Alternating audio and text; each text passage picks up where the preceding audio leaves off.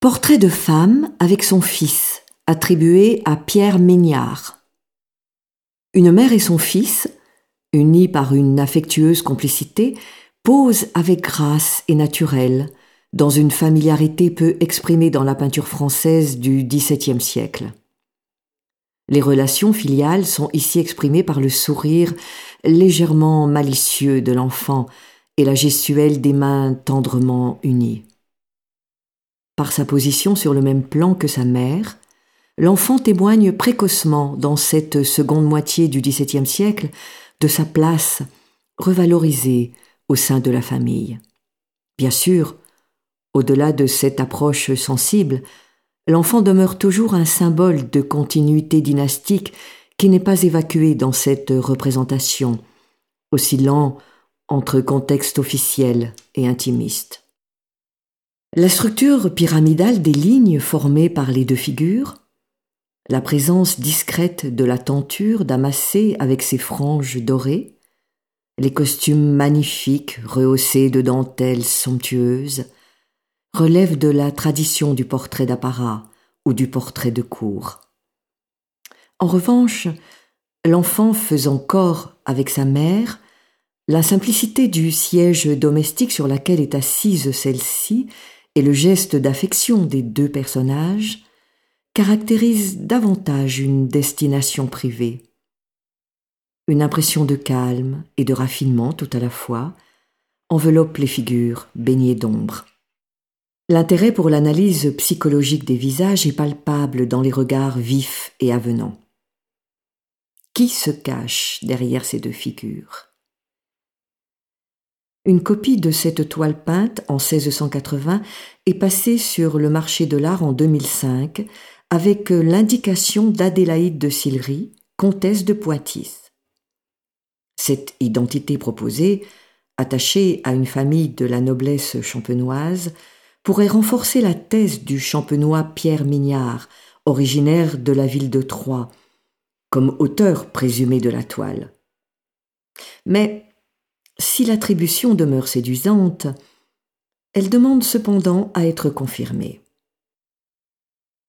Entré au musée de Dole avant 1900, avec une association peu crédible au nom du portraitiste anglais Peter Lely, ce tableau, l'un des plus admirés du musée, suscita ensuite diverses tentatives d'attribution, en particulier à Jean Nocret, Gaspard Netscher, Claude Lefebvre et Pierre Mignard.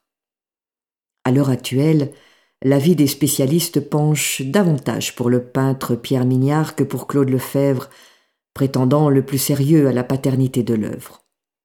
Pourtant, le style de ce dernier se découvre dans cette œuvre. Le rendu précis des tissus garnis de fils d'or, le réalisme de l'ensemble et la vivacité conférée par la forme des draperies semblent évoquer le métier de Lefebvre. Cependant, le traitement de Mignard dans le travail des drapés, en particulier les volutes des plis dans la manche de la mer et le modelé des carnations suaves et doux, inspirés des madones de l'Albane et plus généralement des modèles bolonais, penche en faveur de Pierre Mignard.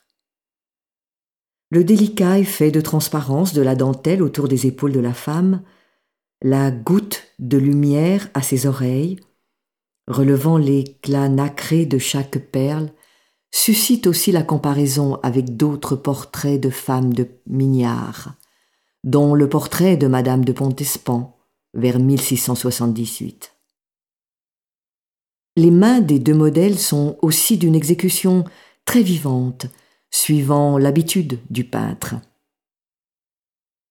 Le peintre champenois, né en 1612, élève de Simon Vouet, quitta l'atelier de celui-ci pour Rome, où il se fit une brillante réputation de portraitiste.